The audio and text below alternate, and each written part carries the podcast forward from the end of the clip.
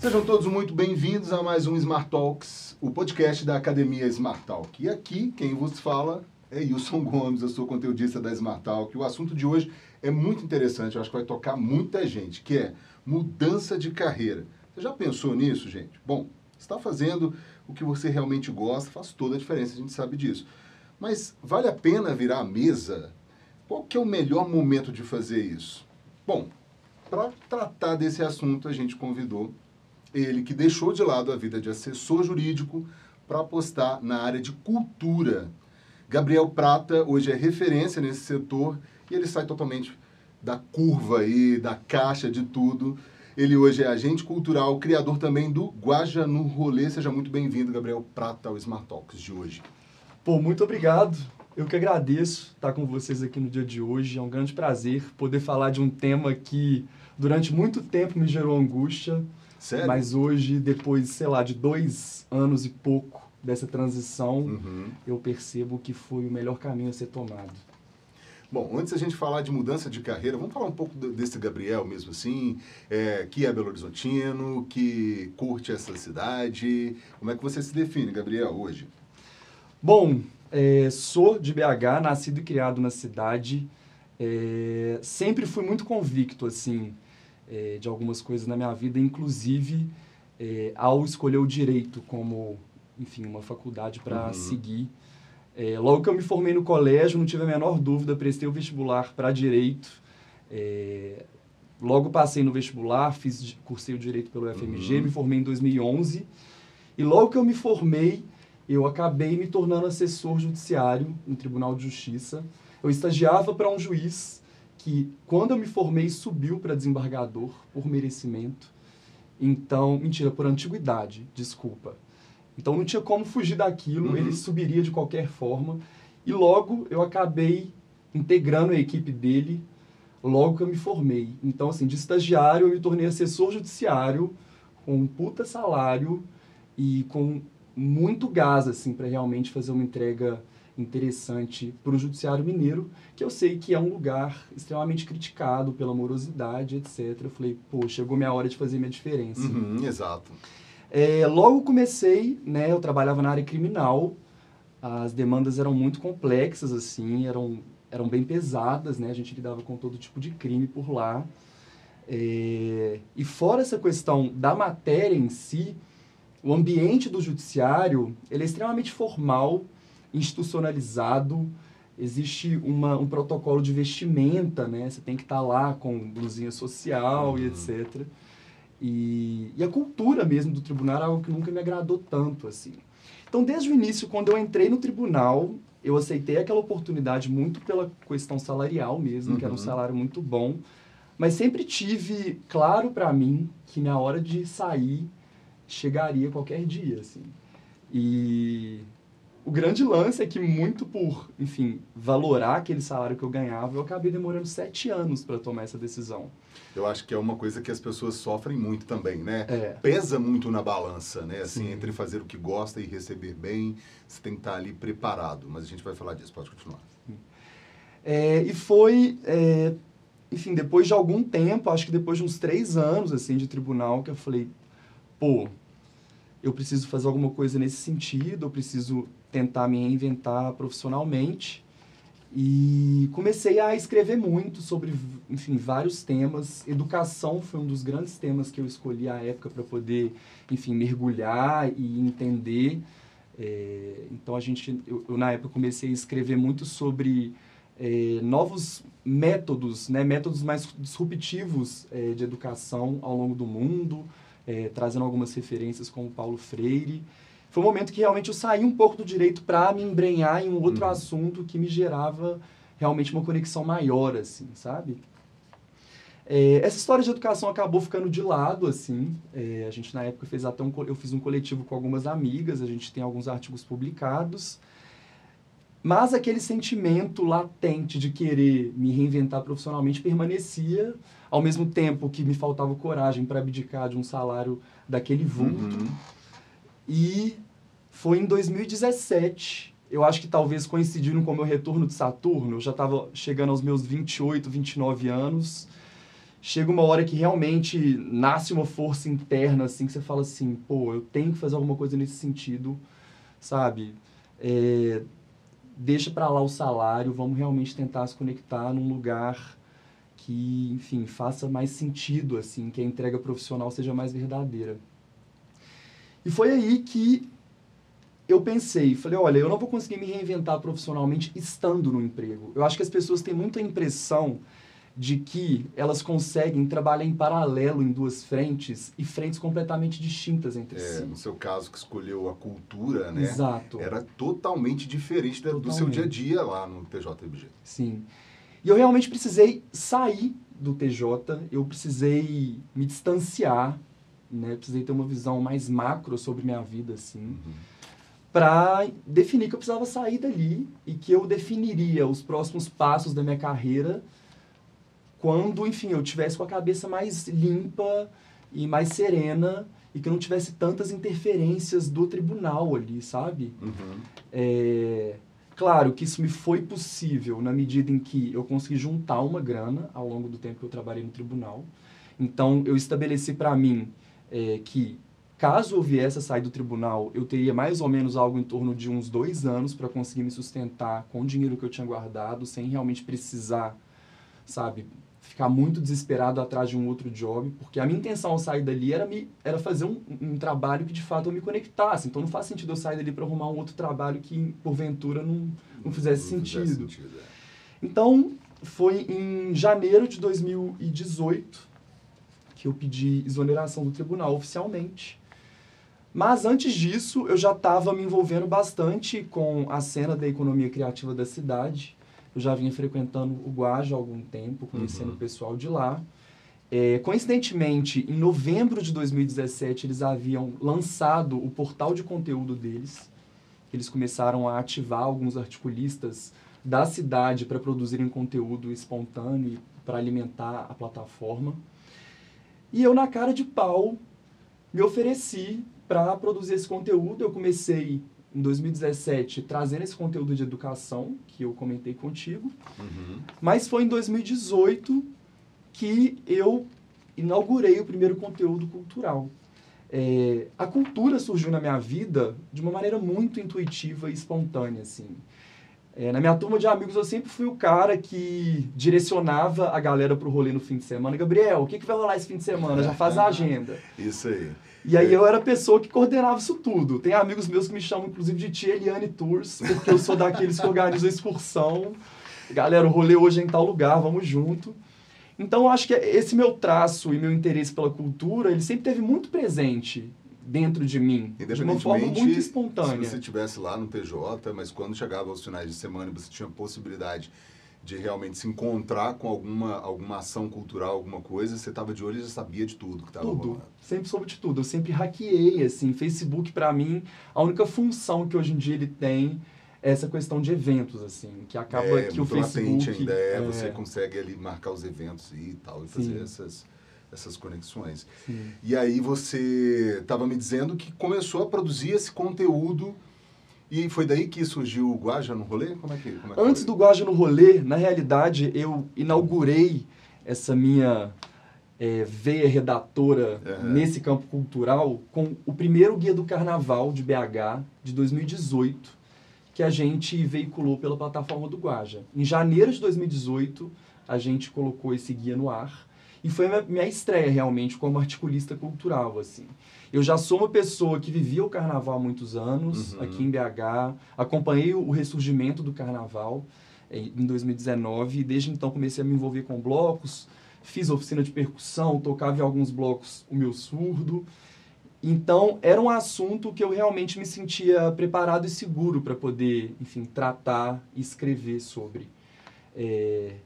Então, a gente inaugurou esse guia em janeiro de 2018 e para minha surpresa, o engajamento foi muito grande, assim. Eu que era um estreante uhum. né, nesse campo, a gente conseguiu 56 mil acessos que desse isso? guia. E acessos espontâneos, assim, sem, sem impulsionar post, sem uhum. patrocínio. É, essa minha parceria com o Guaja, ela surgiu de uma forma muito independente, assim, sabe? Eles nunca me remuneraram por isso. Eu realmente uhum. pedi, falei, posso me valer da vitrine que vocês têm para eu poder, enfim, veicular um conteúdo que eu acho relevante para a cidade? E foi assim que a parceria surgiu.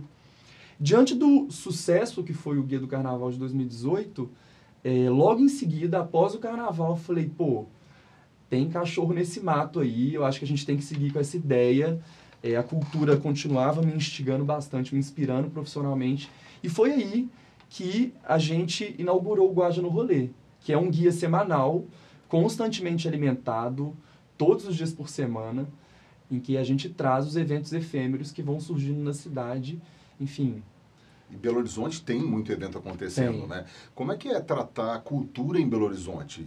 Seja Guaja no rolê, eh, da sua vida pessoal, como é que, você, como é que foi sempre esse contato com a cultura em BH? Que é conhecida como uma capital também, não só dos bares, mas também que fomenta muito a cultura. Sem dúvida. É... A cultura em BH ela teve meio adormecida, assim, né? Eu acho que até 2008, assim, sabe? A gente tinha, claro, opções é, de entretenimento, mas eu julgo que era algo meio limitado.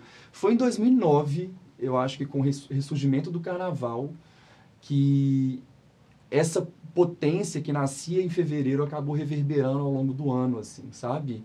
É, eu percebo muito forte essa conexão entre o carnaval e a cena cultural que a gente vive hoje. É, sem sombra de dúvidas, toda essa articulação política que surgiu uhum. lá no início do carnaval, em 2009, que continuou sendo reverberada ao longo dos anos, ela tem influência direta, assim, na cena cultural latente que a gente vive hoje em dia, sabe?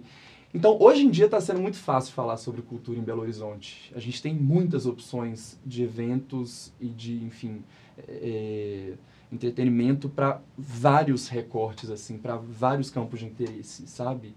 É, desde o teatro, a dança, até um rolê técnico. A cena técnico está muito é, latente na cidade. A cena do forró sempre teve muito presente. É, a cena do rock, a cena do, dos cantautores, né, da galera da música autoral na cidade também.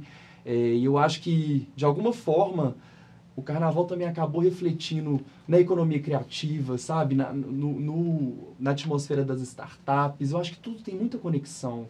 Eu acho que o grande, a grande mágica do mineiro uhum. e da cena mineira no contexto geral é a capacidade de articulação é, é, orgânica que as pessoas têm entre si, sabe? É, as pessoas tomam a iniciativa de marcar um café e trocar uma ideia contigo só para entender onde você pode ajudar ela nesse projeto. E eu percebo uma abertura muito grande, sabe, das pessoas para esse tipo de papo, para esse tipo de parceria. E isso acaba fortalecendo todas as iniciativas no contexto geral, assim.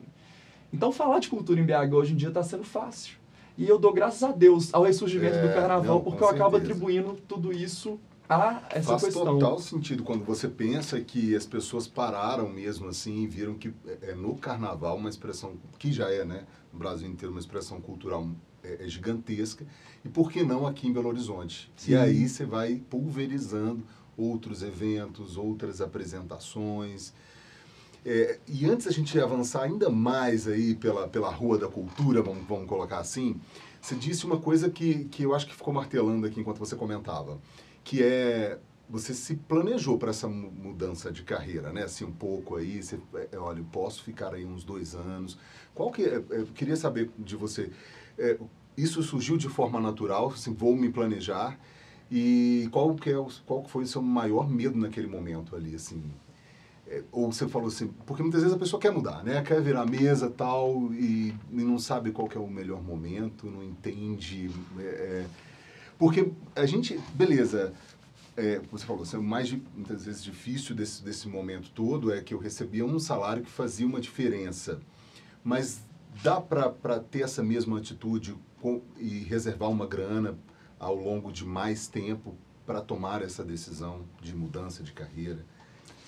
Olha, como bom aquariano e uma pessoa que está o tempo inteiro no ar, assim, eu te confesso que meu planejamento não foi tão na ponta da caneta, não.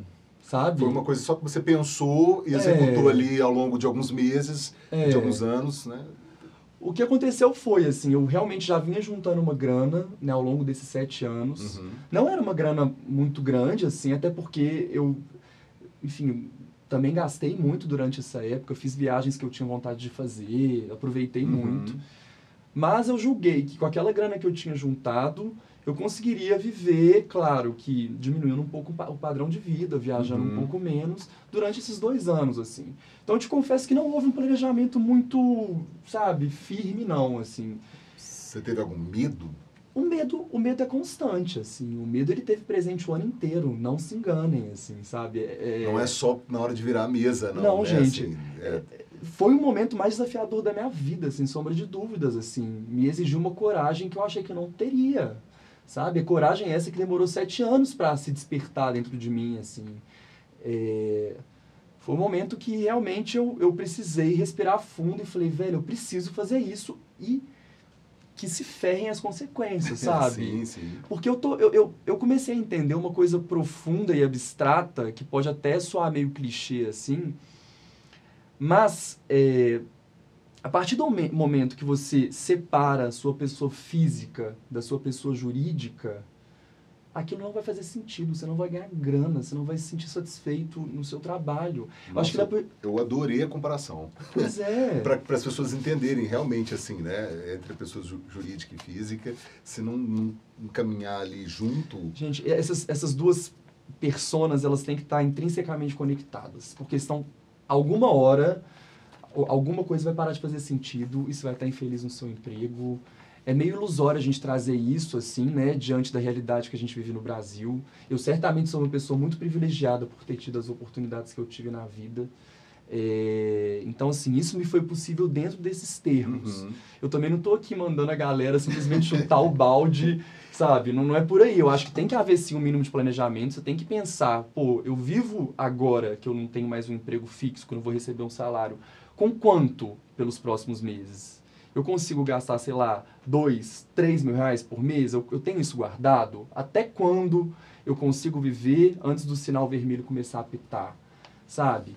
É, mas eu acho muito importante sair do emprego onde as pessoas não se sintam infelizes, onde as pessoas não se sintam felizes, para realmente se distanciar e entender de uma forma interna onde mora aquele tesão que você quer se dedicar profissionalmente. Porque senão não vai, né? Se você não fica vai. naquele emprego ali e aí você, o próprio ambiente, as pessoas, os locais que você acaba fre frequentando, não conseguem fazer esse, esse, movimento de abrir a cabeça.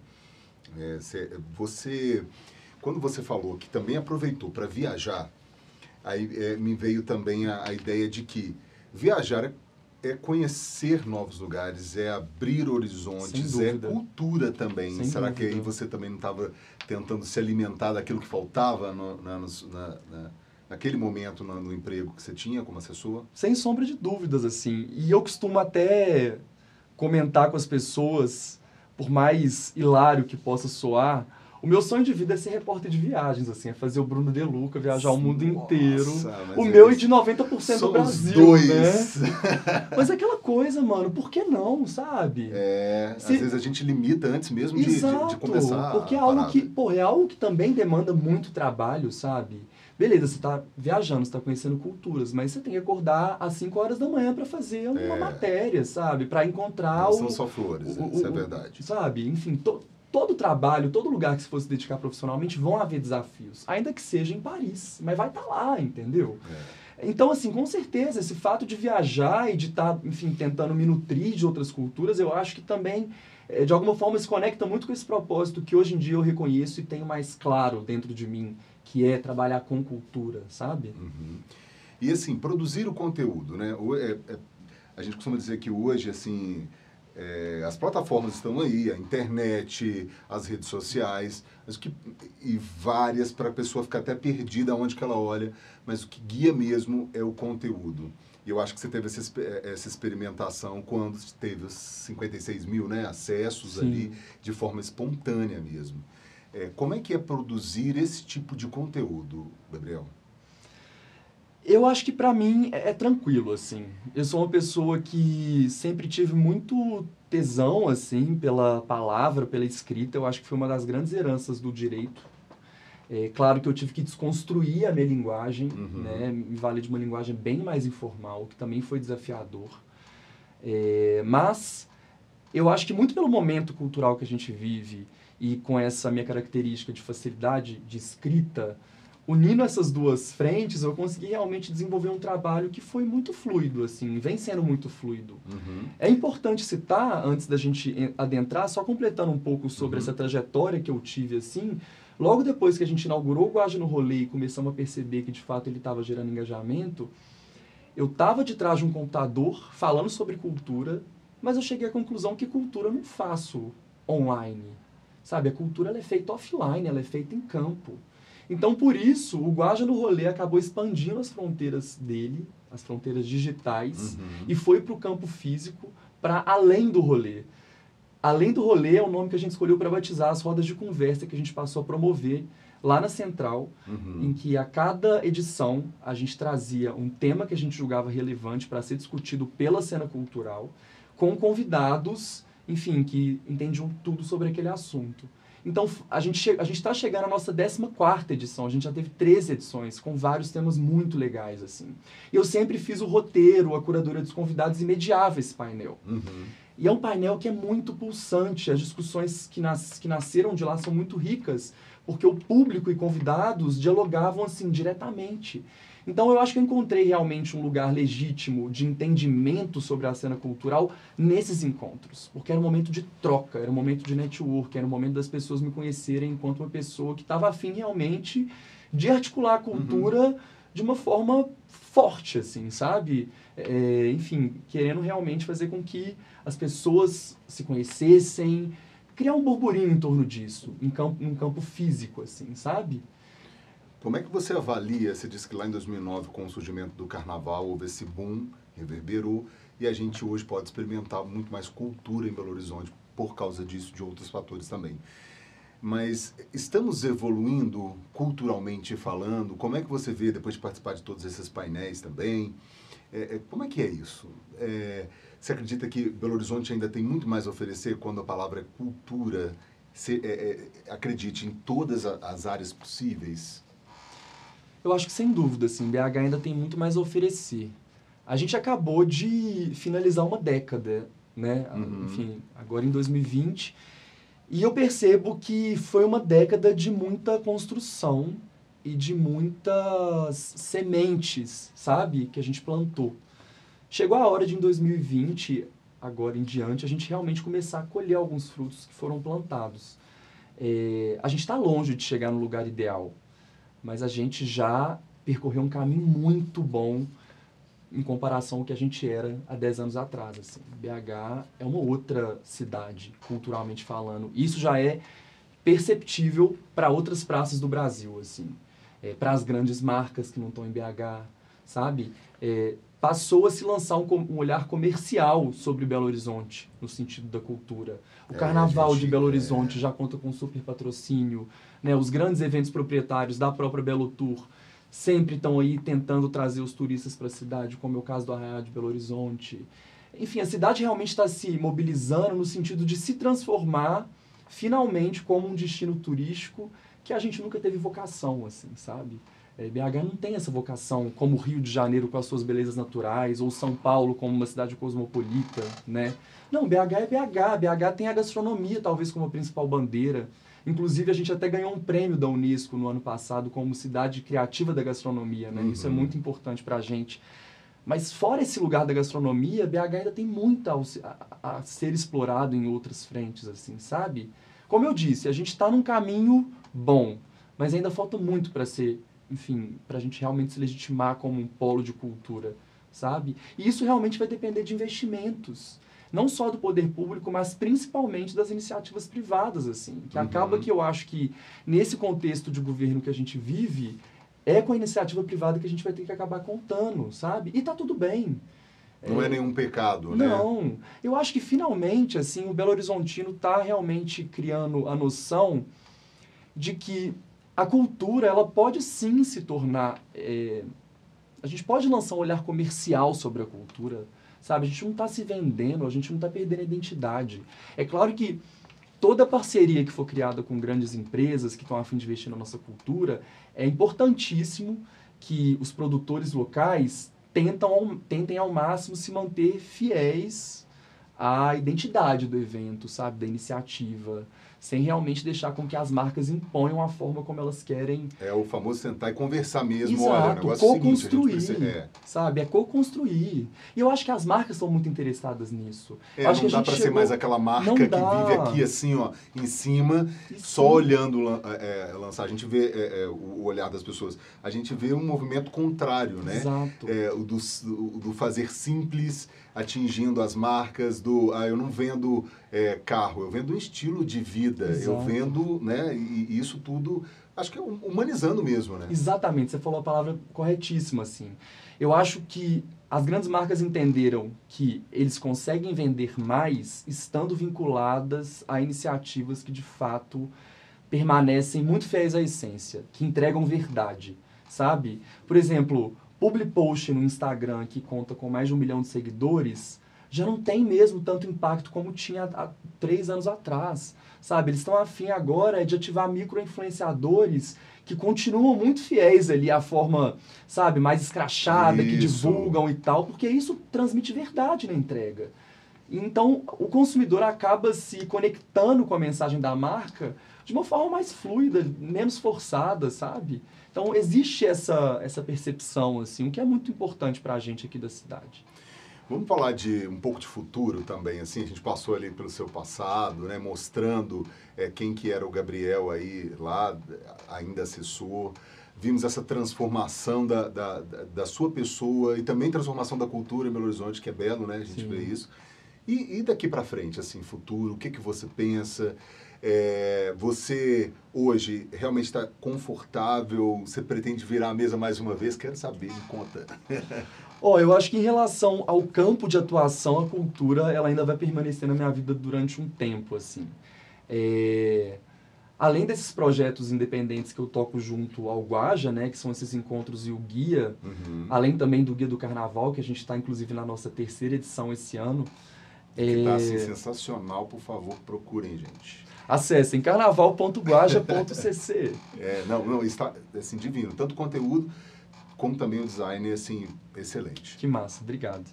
É, mas eu também venho desenvolvendo é, um papel de olheiro na cidade para grandes marcas, assim, sabe? A gente está com um projeto grande, inclusive com a própria cervejaria Ambev, no sentido de tentar ressignificar um pouco a reputação é, dessa marca, que sempre foi uma marca muito é, forte e impositiva na cidade. A gente está tentando Uhum. trazer uma, uma visão um pouco mais humanizada né, da cidade para a marca e da marca para a cidade. E eu acabo sendo um pouco dessa ponte, assim, no sentido de direcionar os investimentos para as iniciativas que eu de fato acredito, que eu percebo verdade, né? Sim. Era aquilo que a gente estava falando agora Uhum. há pouco, assim.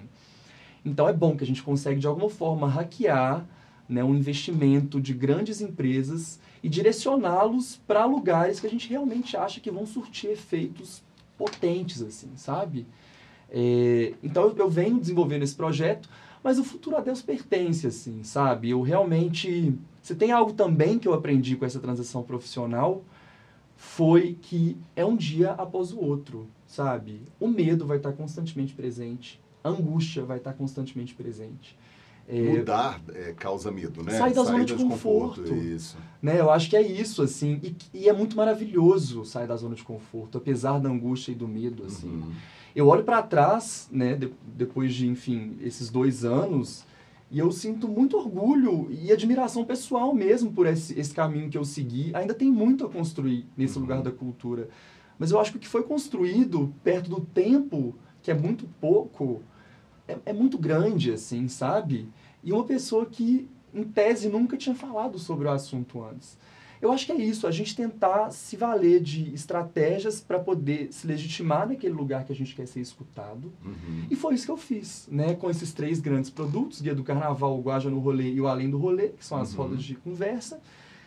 E a partir, né, de, de, enfim, me expressar dessa forma e as pessoas começarem a me ver nesse lugar, eu comecei a receber vários convites.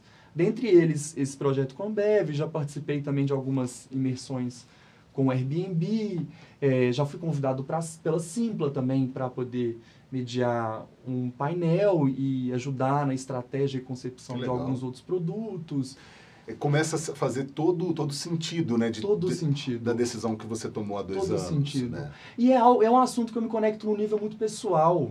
Então, assim, eu às vezes estou no rolê porque eu amo estar no rolê, porque eu estou com os meus amigos, mas porque eu preciso profissionalmente estar ali, eu preciso entender daquilo, uhum. né, sobre o que eu estou falando, assim. Então é algo que realmente se encaixa. E você, quando você olha e a, e a parada começa a encaixar, você fala assim, tá fazendo sentido, sabe? Você consegue se imaginar lá atrás, assim, se você não tivesse dado esse passo? Eu não vi nessa vida passeio, assim. eu teria dado esse passo, mais cedo ou mais tarde, sabe? É...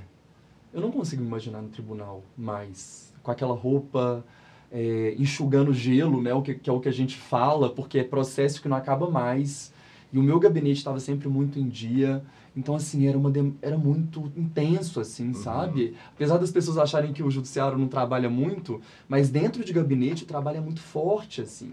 E dependendo do desembargador, existem metas, né? Você tem que cumprir ali com o volume de trabalho.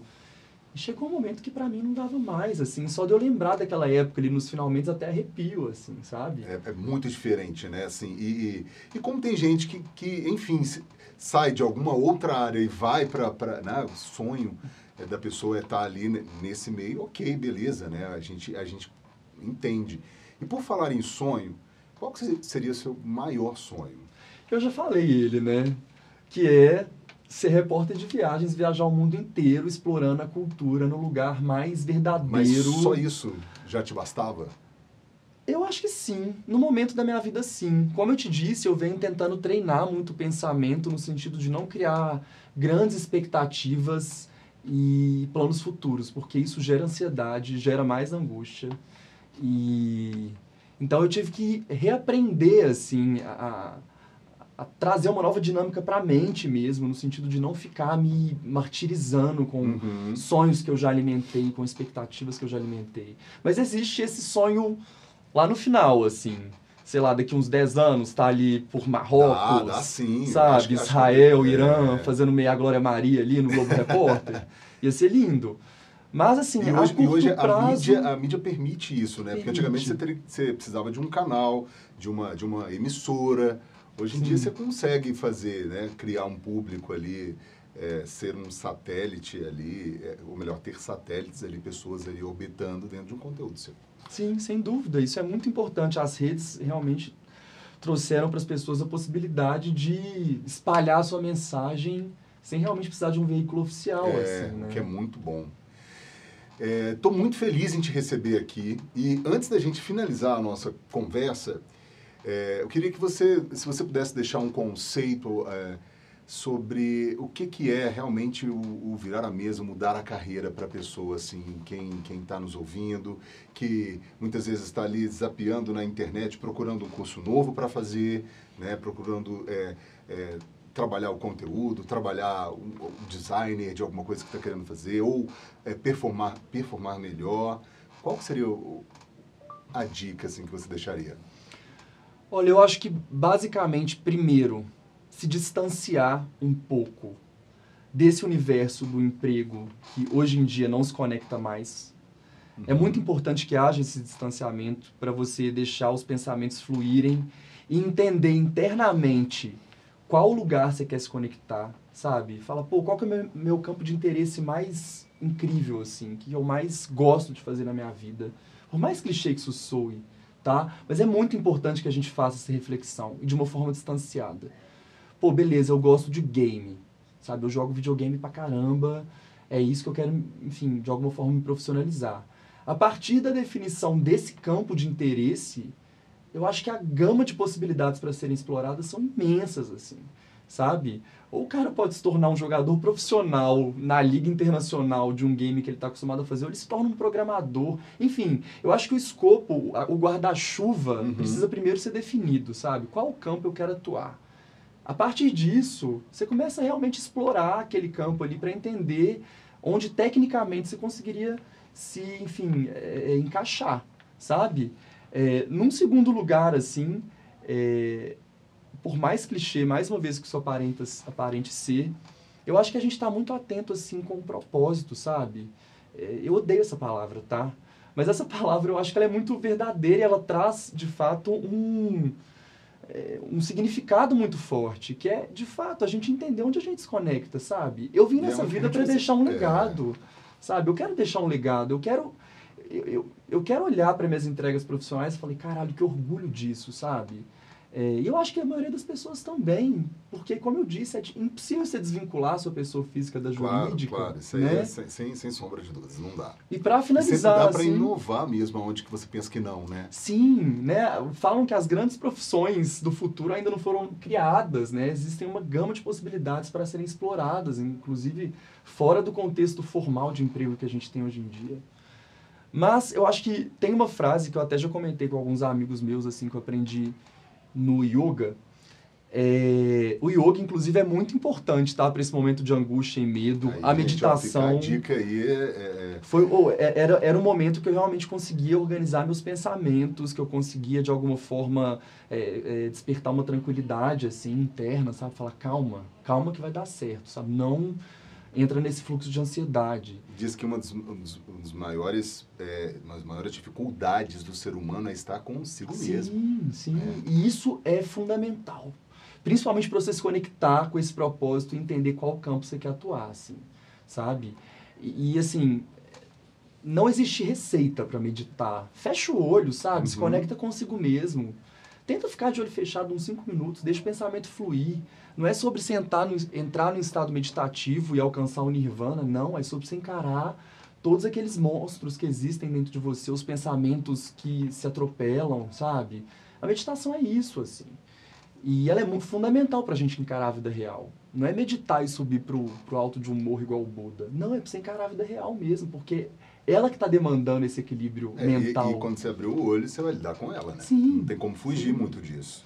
Então o yoga acabou me trazendo essa frase que eu vivo repetindo, que pra mim faz muito sentido, é que a partir do momento em que você conectar o seu dharma, que é o seu propósito, Uhum. com o seu karma, que é o que você de fato veio na vida para poder cumprir, o universo passa a te servir. Resumindo assim, se você se conecta profissionalmente com um propósito, independentemente daquele dinheiro que eventualmente ele vai te dar no primeiro momento, mas se o seu propósito está bem alinhado com o seu, com o seu karma, o universo vai te trazer, sabe? Ele vai de alguma forma te recompensar, porque o próprio budismo fala, né? A primeira lei do budismo é ação e reação, assim.